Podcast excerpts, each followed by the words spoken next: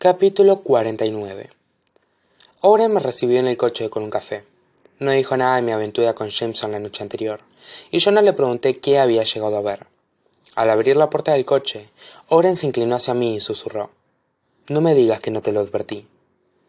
No tenía ni idea de quién me hablaba, hasta que me percaté de que Alisa estaba instalada en el asiento del copiloto.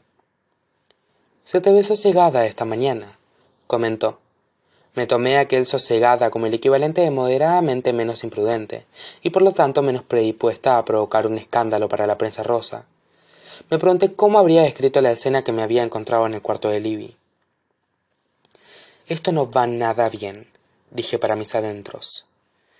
Espero que no tengas planes para el fin de semana, Avery, anunció Lisa cuando Oren hubo arrancado del coche. Ni para el siguiente. Ni Jameson ni Xander venían con nosotros, lo cual significaba que no tenía escudo alguno, y era evidente que Alisa estaba hecha un basilisco. Mi abogada no puede castigarme, ¿no? me pregunté. Tenía intención de mantenerte apartada de los focos un poco más de tiempo, continuó diciendo Alisa con elocuencia. Pero como el plan se ha ido al traste, este sábado por la noche asistirás a un evento para recaudar fondos para la lucha contra el cáncer de mama, y el domingo siguiente acudirás a un partido.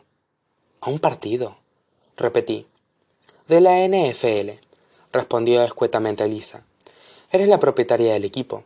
Tengo la esperanza de que programarte un par de eventos sociales preeminentes proporcionará suficiente agua al molino de las costillas para poder retrasar tu primera compariencia formal ante los medios hasta que hayas recibido un concienzudo entrenamiento para la prensa.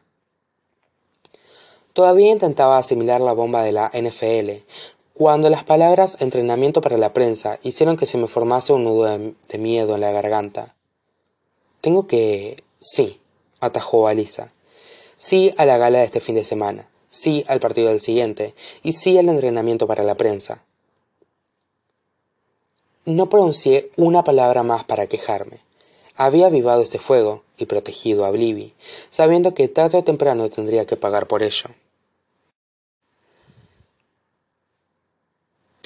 Fue tanta la gente que se quedó mirándome cuando llegué al instituto, que me descubrí planteándome si había soñado los otros dos días en el Hates Country Day.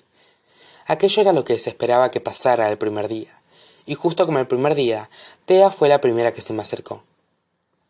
Lo que has hecho, dijo en un tono que indicaba sin tapujos que consideraba que lo que yo había hecho una trastada y una delicia a la vez.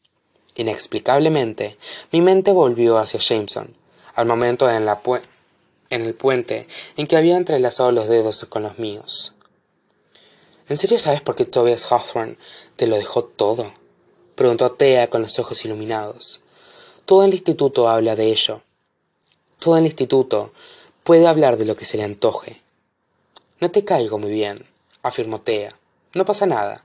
Soy una mujer perfeccionista, bisexual e hipercompetitiva, a quien le gusta ganar y tiene este aspecto. No es la primera vez que me odian. Puse los ojos en blanco. No te odio.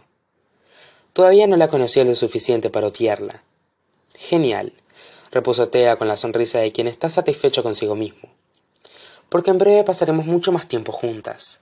Mis padres se van de viaje, y parece ser que consideran que si me dejan a mi aire, podría hacer algo desafortunado, de modo que me iré a casa de mi tío, y tengo entendido que él y Sara residen en la casa Hawthorne. Supongo que no acaban de estar preparados para ceder la casa, la casa familiar a una desconocida. Últimamente, Sara se hacía la simpática conmigo, al menos más simpática que al principio, pero no tenía ni idea de qué se había mudado a la casa. Aunque claro, la casa Hawthorne era tan gigantesca que un equipo profesional de béisbol podría vivir allí y yo no haberme enterado de nada.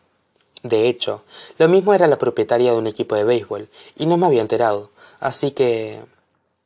¿Por qué vas a querer quedarte en la casa Hawthorne? Le pregunté.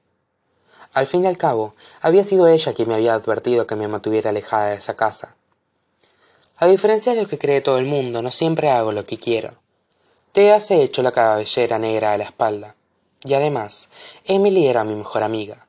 Después de todo lo que sucedió el año pasado, soy inmune a los encantos de los hermanos Hawthorne.